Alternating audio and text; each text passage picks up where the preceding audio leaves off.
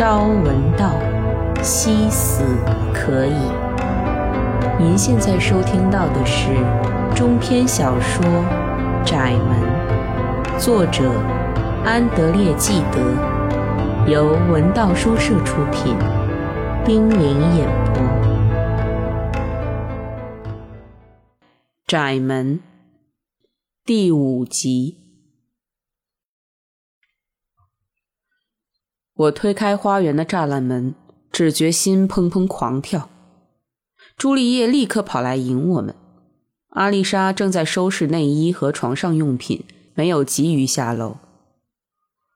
我们在客厅里同舅舅和阿什布通小姐聊天。阿丽莎终于进来了。如果说我们突然到来会使她心慌意乱，可是她至少没有流露出一丝一毫。我自然想到阿贝尔对我说的话，他迟迟不露面，肯定要准备好对付我。朱丽叶异常活跃，相比之下，阿丽莎的矜持态度就显得太冷淡了。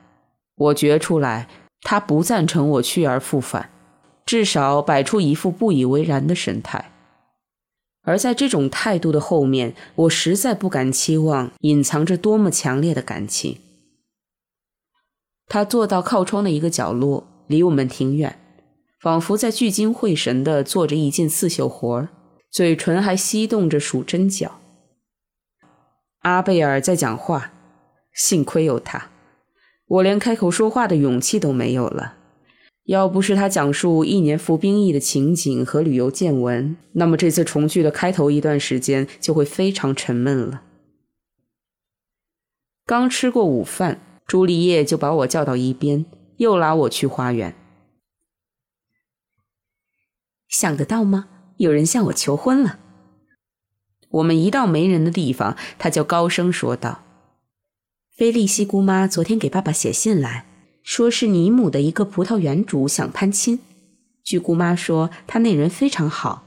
今年春天在社交场合，他遇见我几次，就爱上我了。”那你对这人有印象吗？我心里怀着对这位求婚者本能的恶意问道。有的，我想我记得他，人长得挺精神的，有点像堂吉诃德那种人，没什么文化，长得很丑，可以说长得很可笑。姑妈一见他就憋不住笑。他有机会吗？我嘲讽的问。好。杰鲁姆，你怎么能？做生意的人，等你见着他就不会这么问了。那我舅舅是怎么回复人家的？跟我的答复一样，我年龄还太小，不能结婚。倒霉的是，他又笑着补充道：“姑妈料到了这种答复，还在复言上说明一句：爱德华·泰西埃尔先生，这是他的名字。”他同意等我，早早提出来是为了排上号，荒唐透顶。可是我有什么办法呢？我总不能让人转告说他长得太丑吧？当然不能，只能说你不愿意嫁给一个葡萄园主。他耸了耸肩膀，这种理由在姑妈脑子里可站不住脚。不说这个了，阿丽莎给你写信了。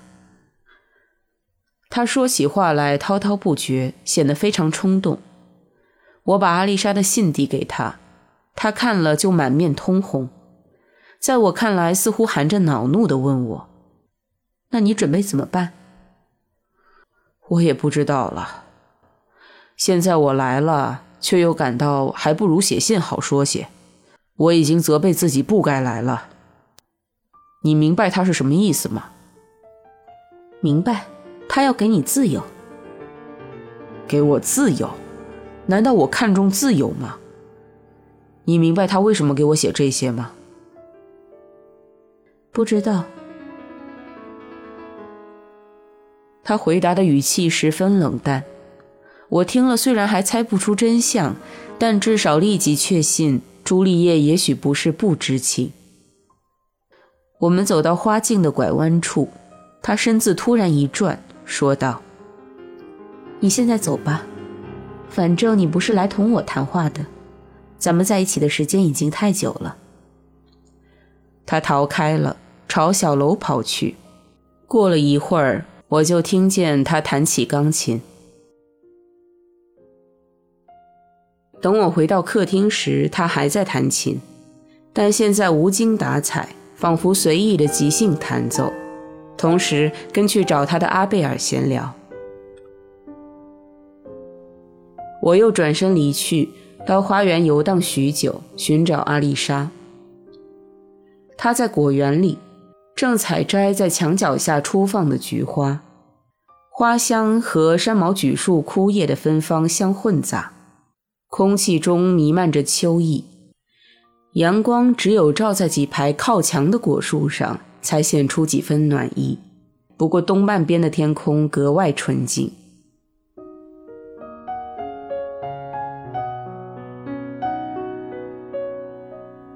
他头上戴着一顶大大的荷兰农民帽，脸都被框住了，也几乎被遮盖了起来。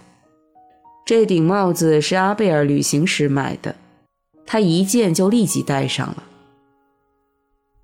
我走近时，他没有立即回过身，但是禁不住微微抖了一下，表明他听出了我的脚步声。我已经全身绷紧。鼓起勇气面对他的责备，以及他要射向我的严厉的目光。然而，我快要走到跟前时，好像胆怯了，又放慢了脚步。而他呢，开头也不回声看我，还低着头，好似赌气的孩子。不过背冲我伸出握满鲜花的手，仿佛示意要我过去。我一见招呼的手势，反而站住了。就觉得好玩似的，他终于回过头朝我走了几步，抬起那张脸，我方时看见他满面笑容。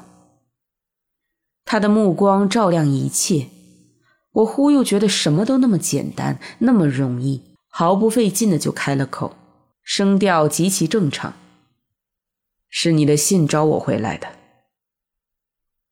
这我想到了，他说道。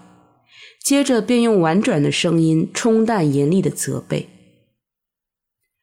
我就是生这个气，你为什么曲解我的话呢？当时说的很清楚呀。现在看来，愁苦和困难果然都是胡思乱想出来的，完全是我头脑的产物。我跟你说的明明白白，咱们这样很幸福。你要改变，我拒绝了，你又何必大惊小怪呢？”的确，我在他身边感到很幸福，十分幸福，因而我的思想也要同他的思想完全吻合。我不再奢望什么，除了他的微笑。只要像这样，同他手拉着手，在暖融融的花径上散步，就心满意足了。其他任何希望一下子全打消了，我完全沉浸在眼前的美满幸福中，一本正经地对他说道。如果你认为这样好，咱俩就不订婚了。我收到你的信时，便恍然大悟，自己确是幸福的人，但又要失去幸福了。嗯，将我原来的幸福还给我吧，我已经离不开了。我爱你就是爱你，等一辈子也愿意。不过阿丽莎，最让我受不了的念头就是你不再爱我，或者怀疑我的爱情。唉，杰罗姆，我不会怀疑你对我的爱的。他对我说这话的声音既平静又伤悲，然而他那微笑焕发光彩，呈现出无比恬静的美。我见了不免惭愧，自己不该这么多心和争辩。我还当即觉得，从他声音深处听出的隐隐伤悲，也只是这种多心和争辩引起的。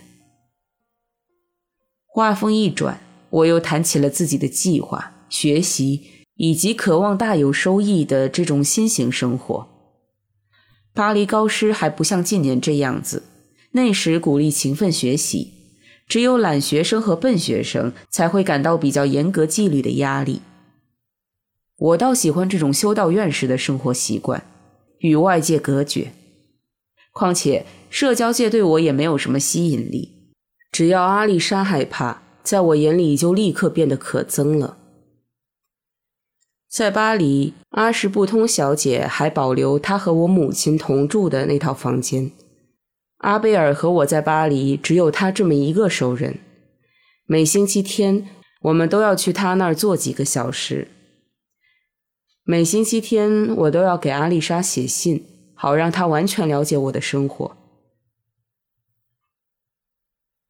我们此刻就在一个敞开的温床边上坐着，朝温床里看。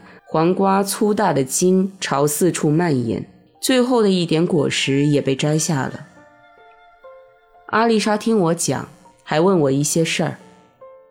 我还从未感到她如此温柔而专注，如此殷切而情深。担心、忧虑，甚至极轻微的躁动，都在她的微笑中焕然冰释，都在这种迷人的亲热中化为乌有。犹如雾气消散在清澈的蓝天中一样。然后朱丽叶和阿贝尔也来了。那天余下的时间里，我们几个人一起坐在山毛榉林旁边的一条长椅上，大声朗读斯温伯恩的《时间的胜利》，每人一节轮流读，直到夜幕降临。您现在收听到的是中篇小说《窄门》，由文道书社出品，冰凌演播。好了，在我们动身的时候，阿丽莎拥抱我，半打趣地说：“现在答应我，从今往后再也不要这样胡思乱想了。”她摆出一副大姐姐的样子。这也许是我行事莽撞使然，也许是他喜欢如此。怎么样，订婚了吧？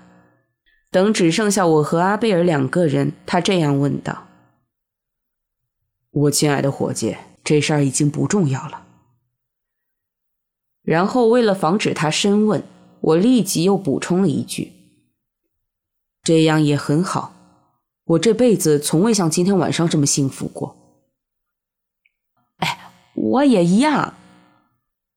他突然搂住我的脖子，高声说道：“我要告诉你一点事儿，非常美妙，异乎寻常。我狂热的爱上了朱丽叶。去年我就有所察觉，不过后来我到外面去闯荡了。在这次重新见你的表姐妹之前，我还不愿意向你透露。现在呢，定了，我这辈子有着落了。”我爱，岂止是爱呀！我疯狂的爱上了朱丽叶。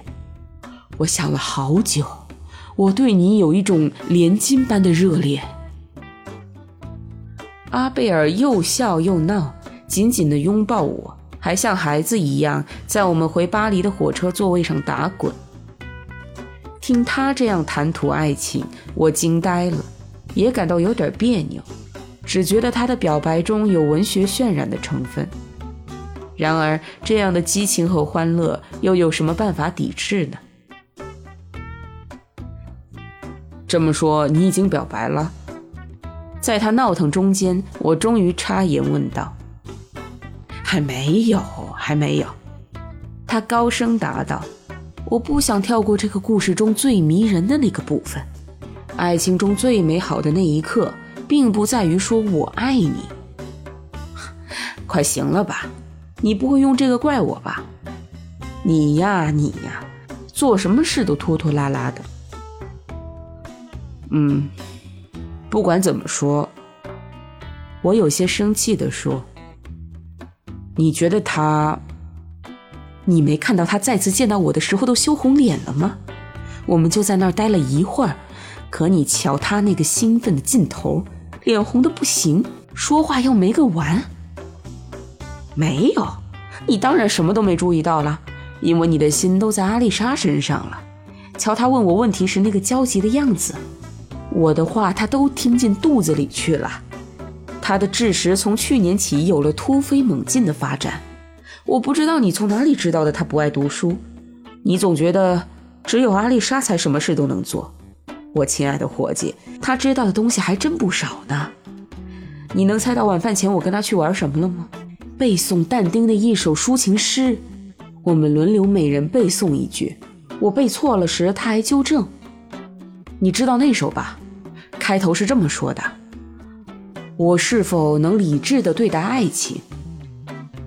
你可没告诉过我他懂意大利语啊！这事我自己都不知道。我震惊了，说道：“什么？我们开始背抒情诗的时候，他就说是你教给他的。他一定是哪天听到我给他姐姐念了。他常在一旁做衣裳或刺绣。可是见鬼，当时他一点也没显露出听懂了。哎呦，真是！”阿丽莎和你自私的真够份儿的，你们俩完全封闭在自己的爱情里，瞧也不瞧一眼他的才智和心灵的出色展现。我不是自吹自擂啊，可我毕竟来的真是时候。嗨，不是，我不怪你，这你完全明白。他说着又拥抱我，只求你答应我，只字也不要向阿丽莎透露。我要独自处理这件事。朱丽叶已经堕入情网，这是肯定的，而且相当肯定。我甚至敢把他撂一撂，下次放假再说。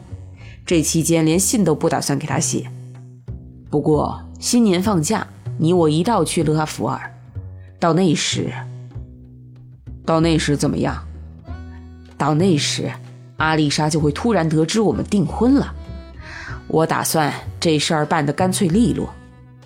你猜接下来会出现什么情况吗？你一直得不到阿丽莎的允诺，我就以我们的榜样给你争取到手。你肯定能成功。不过我们要说服他相信，我们总不能在你们之前结婚啊。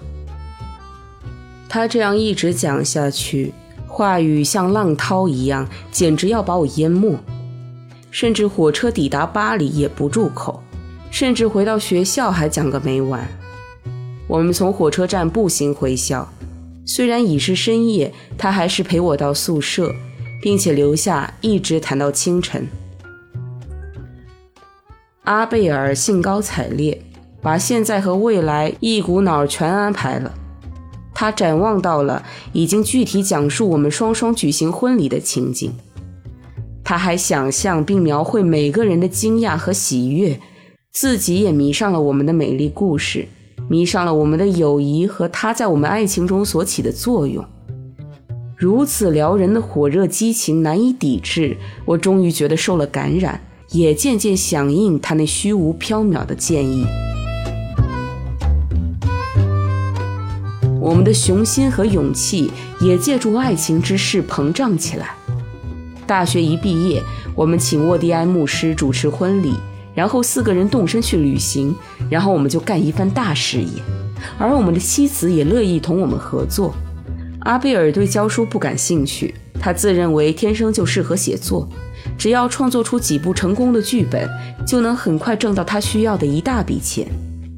至于我这个人，更喜欢研究，不大考虑收益，打算潜心研究宗教哲学，写一部宗教哲学史。不过现在回想起来，当初心里怀着那么多的希望，一点用处也没有。第二天，我们就安下心来努力读书了。